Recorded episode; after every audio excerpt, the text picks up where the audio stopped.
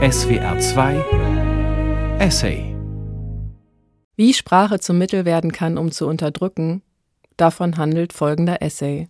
Die Verteidigung der Poesie in Zeiten dauernden Exils. Geschrieben hat ihn Volja Hapejewa. Sie ist in Minsk geboren, Lyrikerin und Autorin. Der Text wurde ausgezeichnet und ist bereits als Buch erschienen. Mein Name ist Mareike Mage und ich betreue als Redakteurin den Essay-Sendeplatz auf SWR 2. Ich habe mich entschieden, diesen Text fürs Radio zu inszenieren, um die klangliche Vielfalt der Sprachen und die Ermutigung, die er enthält, hörbar zu machen. Im Sommer 2020 gab ich der Journalistin eines einflussreichen Portals ein Interview zu meinem neuen Gedichtband. Ein paar Tage später teilte sie mir mit, dass der Redakteur das Material nicht angenommen hätte und begründete seine Ablehnung mit dem Satz This is not the time for poetry. Dies ist nicht die Zeit für Poesie. Das Land, mein Land Belarus, bereitete sich auf die Präsidentschaftswahlen vor.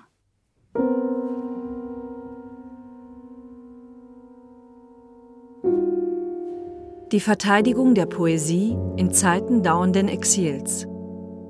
Essay von Volja Hapejewa. Schiffe vor Anker. Autos auf Parkplätzen. Aber ich bin diejenige, die kein Zuhause hat. Wo immer ich hingehe, wo immer ich bleibe, auch wenn es nur für eine Nacht ist, fange ich sofort an, diesen Ort mein Zuhause zu nennen. Ein Hotelzimmer ist mein Zuhause, ein Gästezimmer bei einem Freund zu Hause, Flughäfen, Bahnhöfe, auch die. Das ist eine Art nomadisches Denken. Der Versuch, dazuzugehören. Wenn man keine eigene Wohnung hat, wird jeder Ort zu einem potenziellen Zuhause. Ist das Verzweiflung oder Hoffnung? Ist das Verzweiflung oder Hoffnung? Viele Jahre des Reisens und das Fehlen einer eigenen Wohnung haben mich daran gewöhnt. Menschen, die ein anderes Verhältnis zu ihrer Wohnung haben, sind vielleicht überrascht von dieser Nichtbindung oder vielmehr von dieser schnellen Bindung an einen fremden Ort. Vielleicht, weil es so schwer ist, überhaupt kein Zuhause zu haben? Als Menschen haben wir unsere Wurzeln. Wir sind daran gewöhnt, Heimat als etwas Festes, Solides und Unveränderliches zu betrachten. Heimat ist der Ort, an dem man sich beschützt und stark fühlt. Wie man so schön sagt, There is no place like home. Oder East or West, Home is best. Aber wir vergessen, dass Heimat unterschiedlich sein kann. Für den einen ist es ein Stück Land, für den anderen eine Jurte, die man überall aufstellen kann, für wieder andere ist es ein geliebter Mensch, und Heimat ist dort, wo dieser Mensch ist. Wie Pflanzen können wir verschiedene Arten von Wurzeln haben. Manche wachsen tief in die Erde, während andere, wie die von Orchideen oder Mangrovenbäumen, über dem Boden, in der Luft verbleiben. Manchmal bin ich mir selbst nicht sicher, wo mein Platz ist und ob ein solcher Platz überhaupt existiert. So setze ich meine einsame Wanderung fort, probiere verschiedene Lebenskostüme an, bleibe aber eine Beobachterin, als ob ich mich für keines entscheiden könnte. Ich wache nach den Weckern anderer Leute auf. Ich schreibe die Texte anderer Leute um.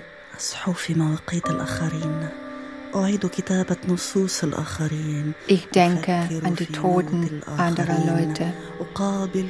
Ich treffe die Freunde anderer Leute.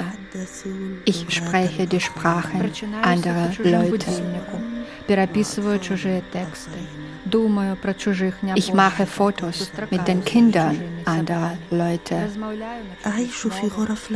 Ich streichle die Katzen anderer Leute. Ich lebe in niemandes Zimmer. Ich lese niemandes Bücher. Ich esse mit niemandes Gabel und schneide mit niemandes Messer.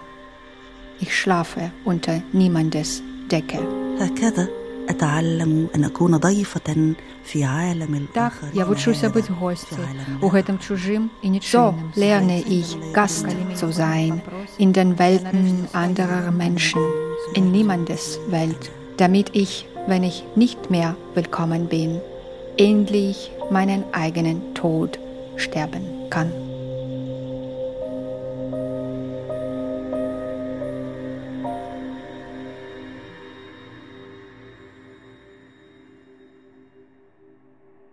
Oft denke ich daran, in die Berge oder Wälder zu gehen, wo ich nicht erklären muss, wer ich bin und was für einen Pass ich habe oder warum ich kein Visum besitze. Worte wie Exil, Flüchtling, Emigrant sind nur für Gemeinschaften, Länder, Staaten relevant.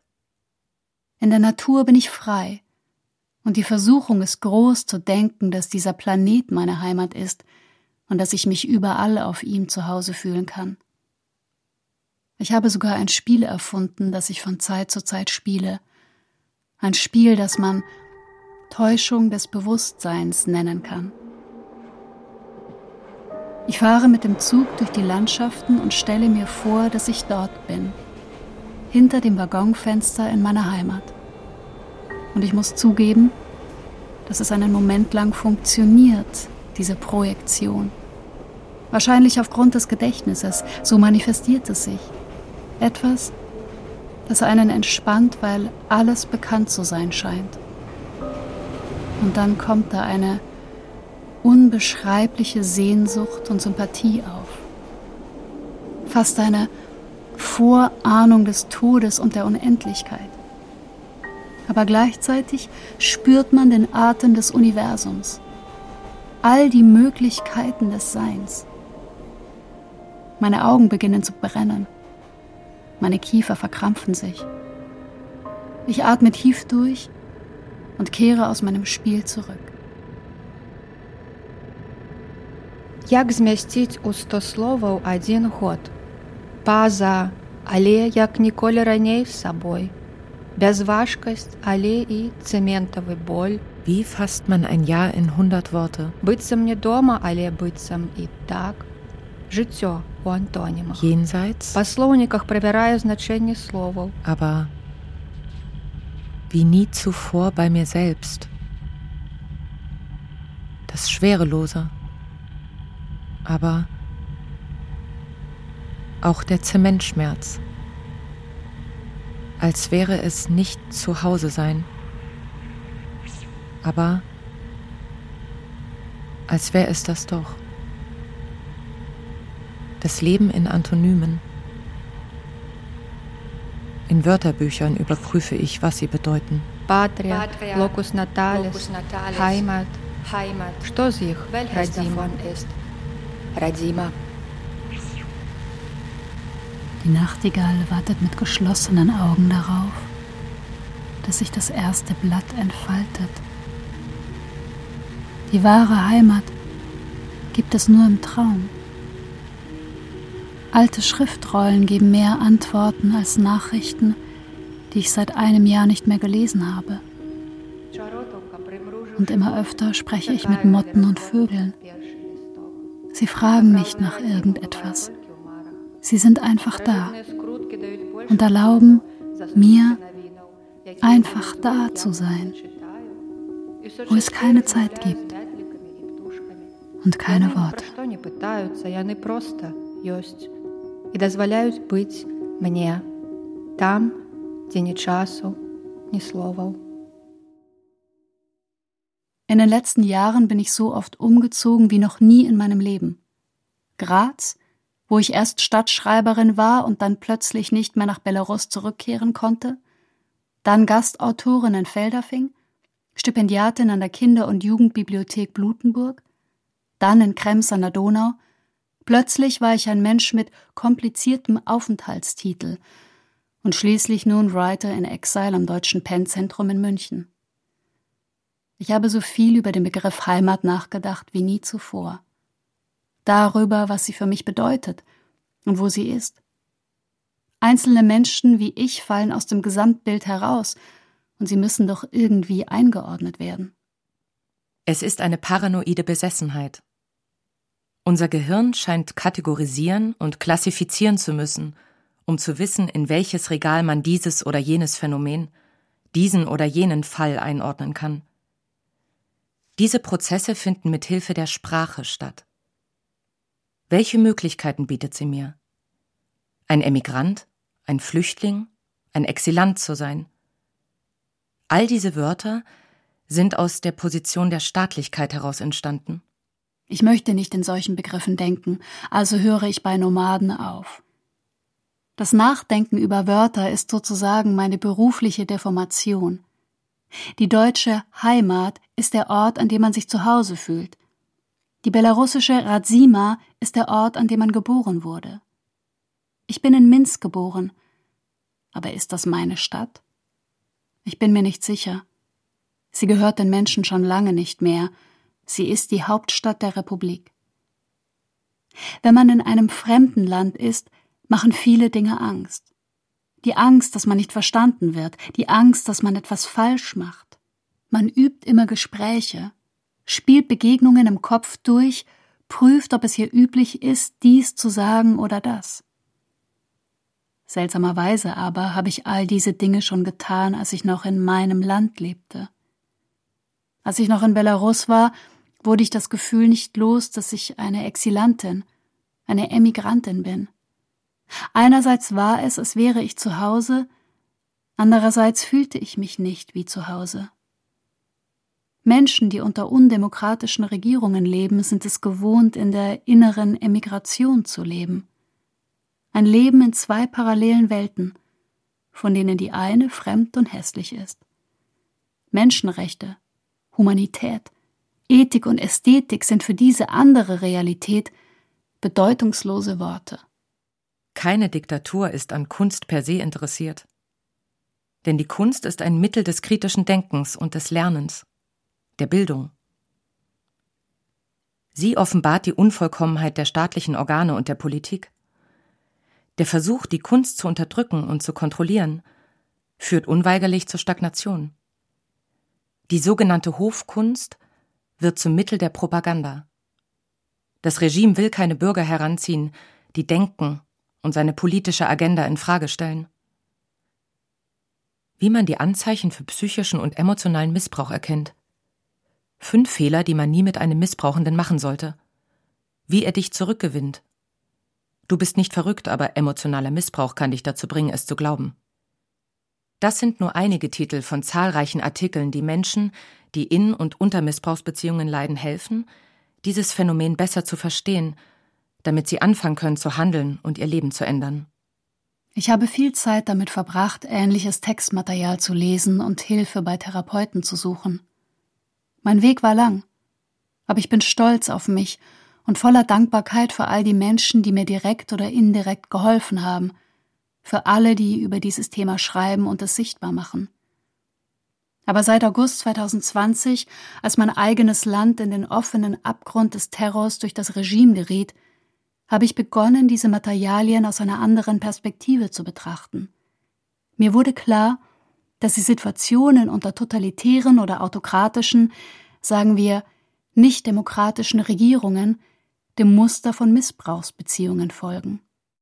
Die belarussische Künstlerin Jana Glatko schrieb in einem ihrer Beiträge in den sozialen Medien, dass Macht weder Geschlecht noch Nationalität kennt. Die meisten in den Spezialtruppen, die die friedlichen Proteste in Belarus mit beispielloser Gewalt unterdrückt haben, sind Männer. Aber es gibt darunter auch Frauen, die ihre staatlich garantierte Macht nutzen und junge Männer ziemlich erfolgreich verprügeln.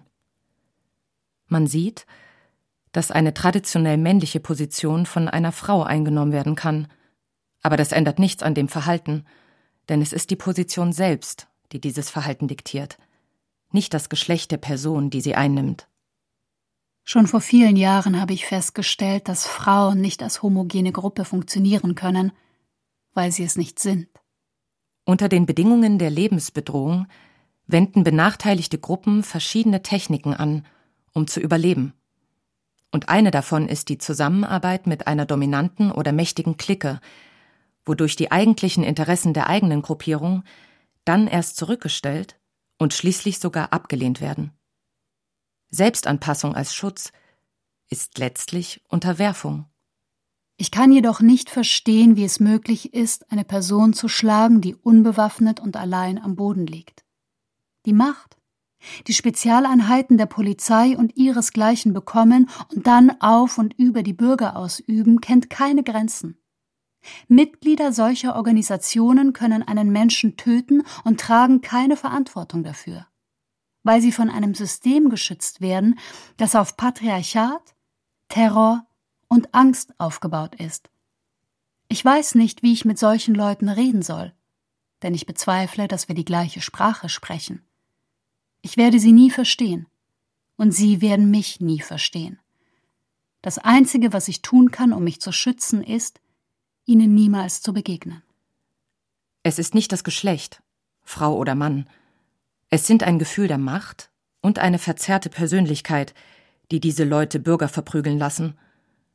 Denn das wichtigste Werkzeug des Patriarchats ist der Zugang zur Macht. Denn wenn man Macht hat, ist man ein Gewinner, wenn nicht, ein Verlierer. Alles ist schwarz oder weiß, und derjenige, der die Macht hat, entscheidet, was was ist. Zwangskontrolle ist eine ganz besondere Form des Missbrauchs. Sie ist weder eine Reaktion auf Stress, noch wird sie durch Alkohol oder Drogen ausgelöst. Es handelt sich um ein fortlaufendes System der Kontrolle, bei dem der missbrauchende Partner versucht, das Selbstverständnis des anderen Partners zu zerstören. Ziel ist es, den Partner völlig unterzuordnen, ihn zu einem willigen Sklaven zu machen. Um dies zu erreichen, isolieren Missbrauchende ihre Partner, managen sie bis ins Kleinste, demütigen sie, erniedrigen sie, überwachen sie, setzen sie unter Druck und schaffen ein Umfeld der Verwirrung, des Widerspruchs und der extremen Bedrohung. Amnesty International hat dies als Folter eingestuft. Darüber hinaus ist es das Schwerste, sich davon zu erholen. Wenn ich diese Zeilen lese, erkenne ich die Verhaltensmuster der Behörden uns Bürgern in Belarus gegenüber wieder. Zu den Techniken, die Missbrauchende anwenden, um Kontrolle über ihre Partner auszuüben, gehören Bevormundung, Beleidigungen, einseitige Entscheidungen, Behandlung wie ein Kind, Unberechenbarkeit, Entmenschlichung. Und paradoxerweise sind es genau diese Strategien, die die Regime metaphorisch einsetzen, um ihre Bürger zu kontrollieren. In patriarchalischen Gesellschaften ist die Haltung gegenüber Frauen zweifelhaft. Man kann den Eindruck gewinnen, dass der Staat sich um die Frau kümmert. Aber das ist eine Illusion. Der Staat ist nur an Produktion und Reproduktion interessiert. Das Patriarchat hat eine sehr lange Geschichte, und so ist es nicht verwunderlich, dass Frauen statistisch gesehen häufiger missbraucht werden als Männer. Es ist auch kein Wunder, dass in einer patriarchalischen Gesellschaft die Gleichstellungsbewegung der Frauen mehr Kritik auf sich zu ziehen scheint, als die Männer, die im Laufe der Geschichte Frauen gefoltert, vergewaltigt, geschlagen und eingesperrt haben.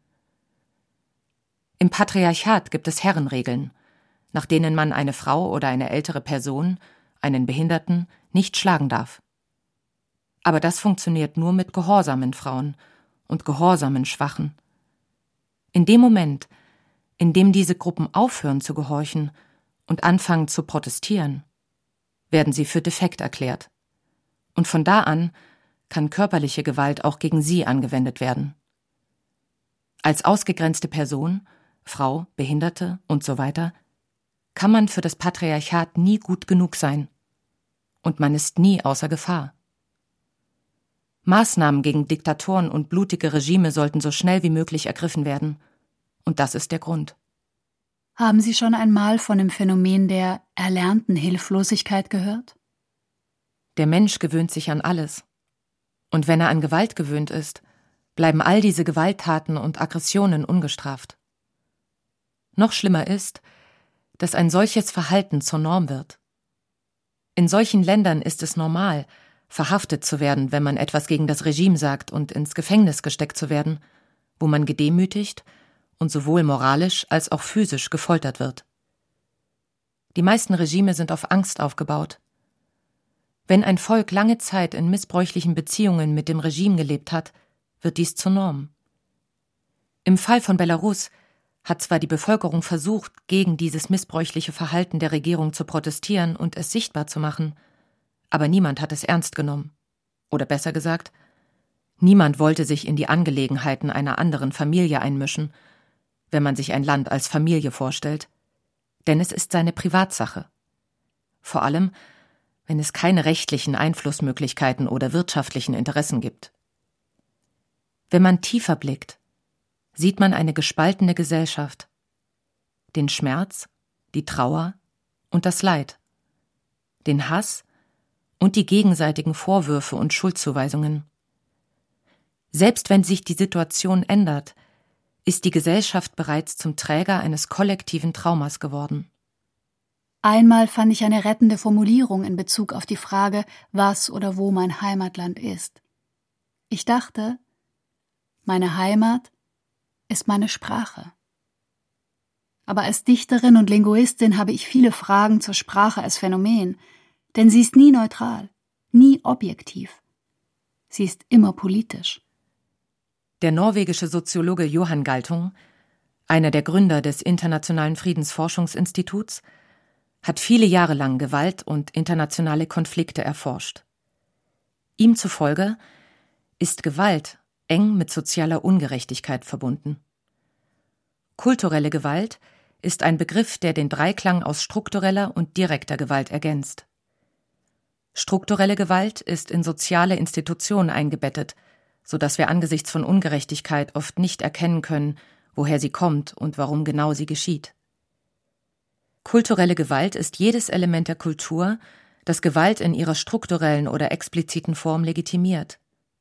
Es ist kulturelle Gewalt, die strukturelle und direkte Gewalt durch die sogenannten sozialen und kulturellen Normen, die durch Ideologie, Religion, Sprachgebrauch, Kunst, Wissenschaft usw. So zum Ausdruck gebracht werden, rechtfertigt oder akzeptabel macht. Die Sprache wird verwendet, um Menschen und ihr Verhalten als gut oder schlecht, normal, abweichend, richtig, falsch zu bewerten. Später funktioniert die Strafjustiz wie ein System aus Zuckerbrot und Peitsche. Diejenigen, die von den Behörden als gut angesehen werden, werden ermutigt, und diejenigen, die als schlecht gelten, werden bestraft. Es besteht ein statistischer Zusammenhang zwischen dem Grad der Aggression in einer bestimmten Kultur und der Häufigkeit von verurteilenden Worten und Ausdrücken, die in der Literatur dieser Kultur verwendet werden.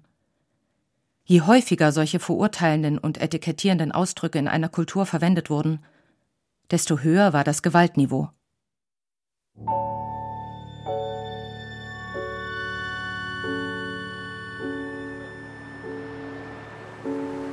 Beim Warten auf den Bus wärme ich die Innenseite meiner Schenkel auf der Holzbank.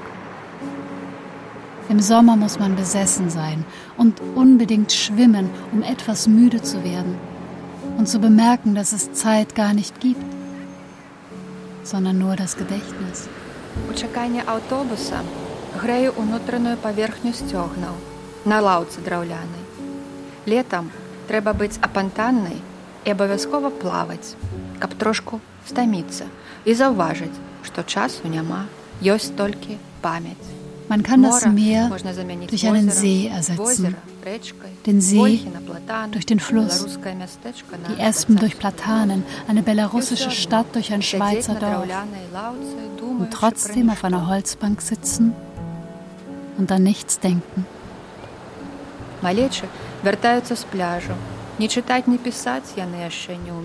Kinder kommen vom Strand zurück. Sie können noch nicht lesen oder schreiben. Sie müssen alles in sich selbst tragen. So wächst das Gedächtnis. Sie zappeln, plaudern, streiten, tummeln sich. Und plötzlich nimmt eins die Hand des anderen. So einfach und natürlich. Wessen Hand spielt keine Rolle. Eines Freundes oder eines Feindes. Die sind noch nicht hier. Die kommen später mit den Buchstaben. Jetzt gibt es nur hier und jetzt und das Gefühl der Hand, die auf dem Weg zur Hand ist, um zusammen zu sein, wenn es gefährlich wird.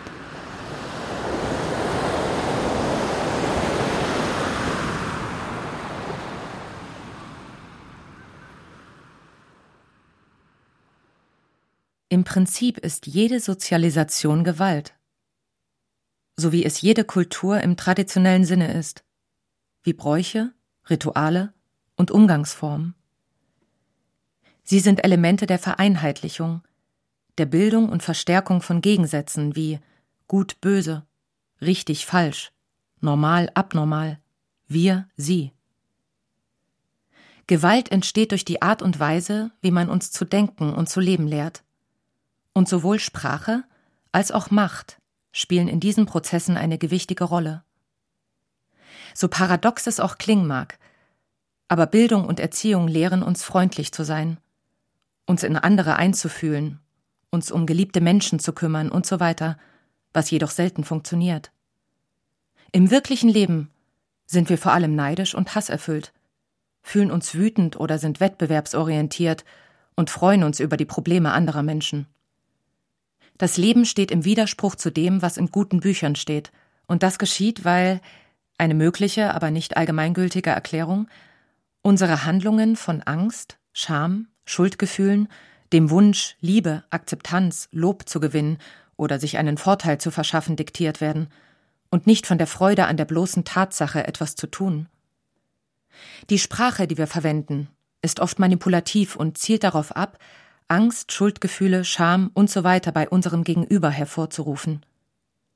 Kein Wunder, dass so viele Konflikte ihren Ursprung in der Art und Weise haben, wie wir sprechen. Menschen sind Sprachwesen. Und vieles, wenn nicht alles, geschieht durch Sprache. Über die Sprache funktionieren wir in der Gesellschaft, sodass die Gewalt, die auf der verbalen Ebene stattfindet, uns so stark trifft, dass sie nicht weniger Leid verursacht als körperliche Gewalt. Dies wurde lange Zeit in verschiedenen Kulturen deutlich gemacht und spiegelt sich in der Sprachpraxis, in Sprichwörtern und Redensarten wider. Worte können tödliche Waffen sein. Ein weiteres zweideutiges Sprachphänomen sind Euphemismen. Die Worte, die ursprünglich dazu gedacht sind, das zu mildern, was unangenehm klingen könnte, werden oft dazu verwendet, schreckliche Ereignisse zu vertuschen und Verbrechen und Gräueltaten zu verschleiern. So nannten die Japaner während des Zweiten Weltkriegs die Sexsklavinnen in den Militärbordellen Yanfu, Comfort Women, Trostfrauen. Es ist müßig zu erklären, aus wessen Sicht sie als Trostfrauen dargestellt wurden. In Kriegszeiten bezeichnet sich eine Seite als Freiheitskämpfer, während andere sie als Terroristen bezeichnen obwohl dieselben Personen gemeint sind.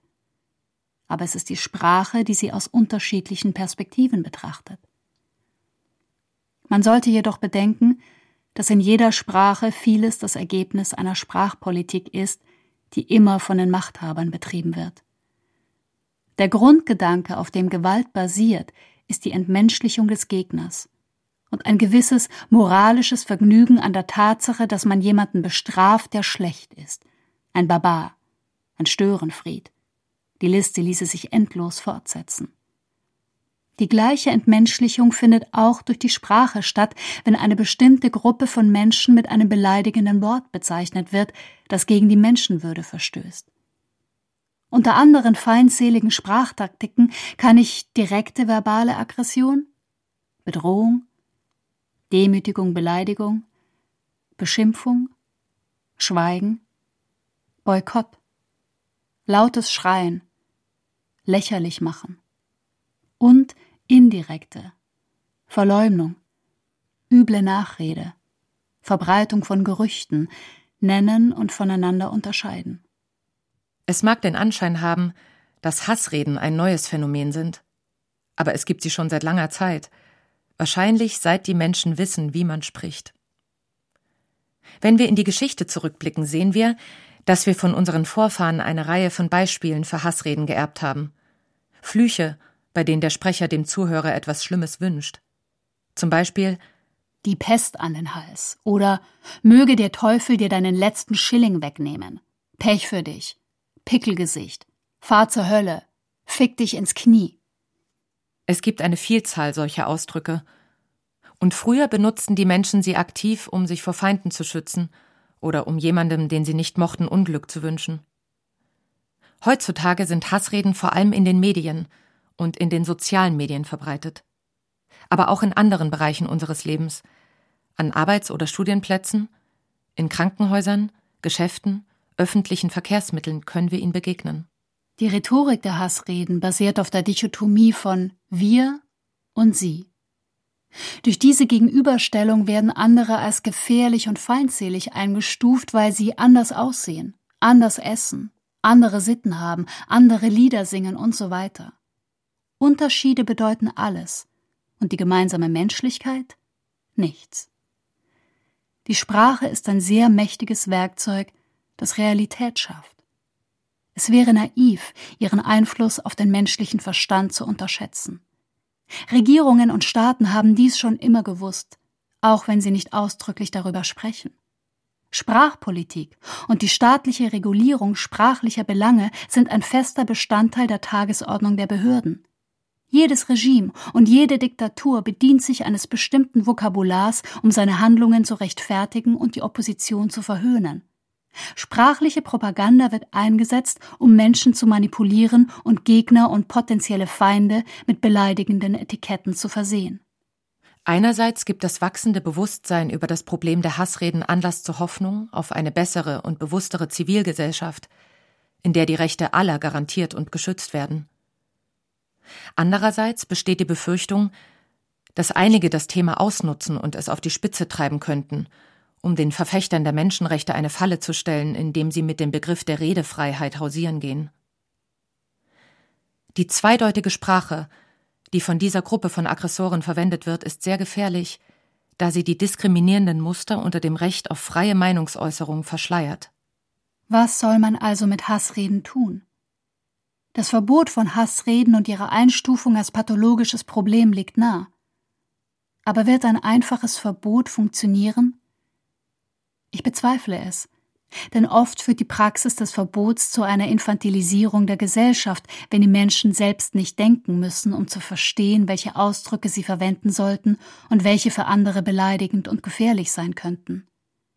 Es wäre für uns alle vorteilhafter, Individuen heranzuziehen, die in der Lage sind, selbst zu unterscheiden, was gut und was schlecht ist, was zu einer Gesellschaft führen könnte, in der man keine Einschränkungen und Verbote braucht.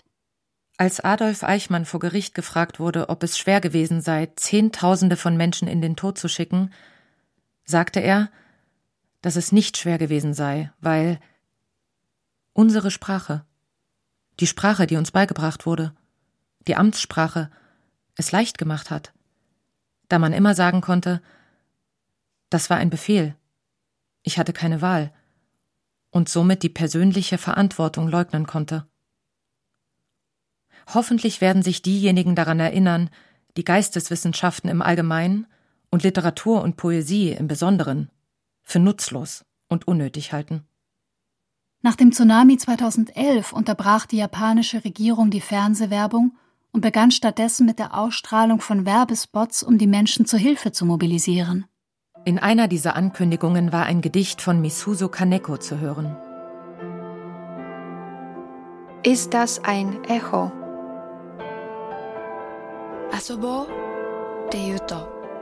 Wenn man sagt, wollen wir spielen, sagt man, wollen wir spielen.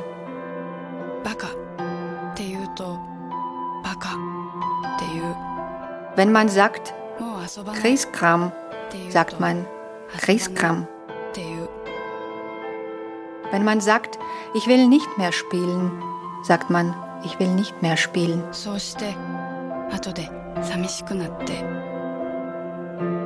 Endlich ist man ganz einsam. Wenn man sagt, es tut mir leid, sagt man, es tut mir leid. Ist das ein Echo? Nein, es ist jeder von uns. Daraufhin machten sich Tausende von japanischen Freiwilligen auf den Weg in die vom Erdbeben betroffenen Gebiete. Was Regierung und Politiker nicht geschafft hatten, wurde durch einen kleinen Vers erreicht. Ein und dasselbe Mittel, die Sprache, und so unterschiedliche Ergebnisse. Wenn gebildete Menschen Menschen von Kultur sagen, es sei nicht die Zeit für Poesie, bin ich sehr pessimistisch, was unsere Zukunft angeht. Vor ein paar Jahren wurde ein Freund von mir verhaftet und ins Gefängnis gesteckt, nur weil er Bücher verkaufte. Er war kein Poesieliebhaber, aber in seinem ersten Brief aus dem Gefängnis bat er mich, dass ich ihm meine Gedichte schicke. Das half ihm dort zu überleben. Für mich war das ein starkes Argument weiterzumachen und nie wieder an der Bedeutung der Poesie und des poetischen Wortes zu zweifeln. Auf allen Ebenen unseres Lebens gibt es so viel unnötige Gewalt. Sie tötet Menschen, nicht nur körperlich. Gewalt verstümmelt unsere Herzen und Seelen. Sie macht Aggression, Wut und Angst zu normalen, fast routinemäßigen Elementen des Alltags. Deshalb ist Poesie für mich ein Mittel, um Empathie auszudrücken und Bildung zu verbreiten. Nicht die Bildung, die man an Schulen oder Universitäten bekommt, sondern eine, die uns lehrt, menschlich zu sein und den Menschen im anderen zu sehen, unabhängig von seinem Alter, seinem Geschlecht oder seiner Hautfarbe. Das ist ein Antidot zu Gewalt und zum Hass. Deshalb ist die Poesie das, was ich schreibe und dem ich mich verschrieben habe, worauf ich hoffe und woran ich glaube. Sie ist für mich die einzige Existenzgrundlage und ein Mittel zum Überleben geworden. Jetzt kann ich meinen früheren Gedanken umschreiben und sagen, mein Zuhause ist die Poesie.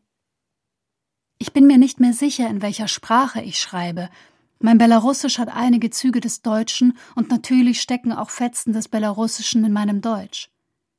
Aber ich mache mir nicht zu viele Sorgen, dass ich ein Nomadenleben führe denn das einzig sichere ist die Ungewissheit. Ich weiß genau, dass ich morgen vielleicht das Land und die Sprache wechseln muss. Deshalb lerne ich nicht zu haben, sondern zu sein. Und ich schreibe diese Zeilen jetzt so gut, wie ich mein ganzes Leben lang Gedichte geschrieben habe, damit morgen eine Person, die aus irgendeinem Grund ihre Heimat verlassen muss, nicht mit Hass oder Angst konfrontiert wird. Oder in einer sehr optimistischen Variante, damit ein Mensch sein Zuhause nicht verlassen muss.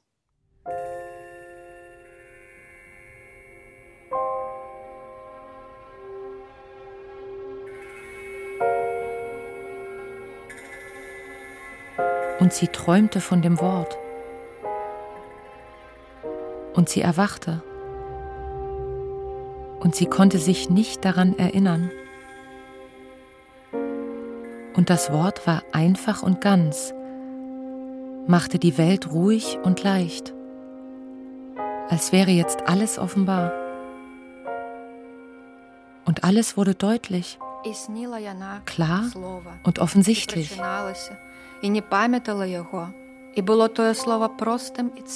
Und sie wollte sich an das Wort erinnern. Und auf ihrer Suche lernte sie Sprachen. Ihre Zunge berührte den Gaumen, ihren eigenen und den von anderen. Sie lauschte den Vögeln und hörte Bäume. Sie lauschte dem Rascheln und hörte Wespen.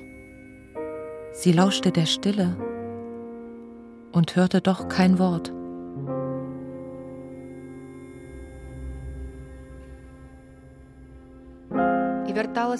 Und dann kehrte sie in die Städte zurück. Und sie saß schweigend da, um ihr schüchternes Wort nicht zu erschrecken. Und in der Menge sah sie mannigfaltiges und rief darauf, Wort, bist du das? Und viele antworteten ihr, und sie glaubte ihnen, weil sie glauben wollte, weil sie müde war weil sie so lange nicht geschlafen hatte. Und sie begann zu zweifeln. Vielleicht gab es das Wort gar nicht. Egal wen sie fragte, niemand hatte von ihm gehört. Nur einmal sagte jemand, dieses Wort wird das letzte Wort sein. Und wenn sie sich daran erinnert, wird sie alles andere vergessen und sie wird selbst zum Wort.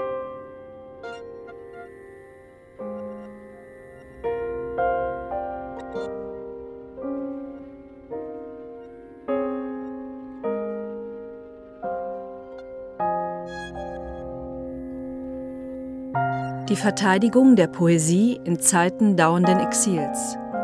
Essay von Volja Hapejewa. Es sprachen Veronika Bachfischer, Paula Skorupa, Nora Amin und die Autorin. Technische Realisation Daniel Sänger, Sonja Röder, Andreas Völzing und Katrin Witt. Gedichtaufnahmen von Nora Amin und Volja Hapejewa durch Mareike Mage und Ralf Hohmann. Regie Felicitas Ott. Redaktion Mareike Mage. Produktion Südwestrundfunk 2022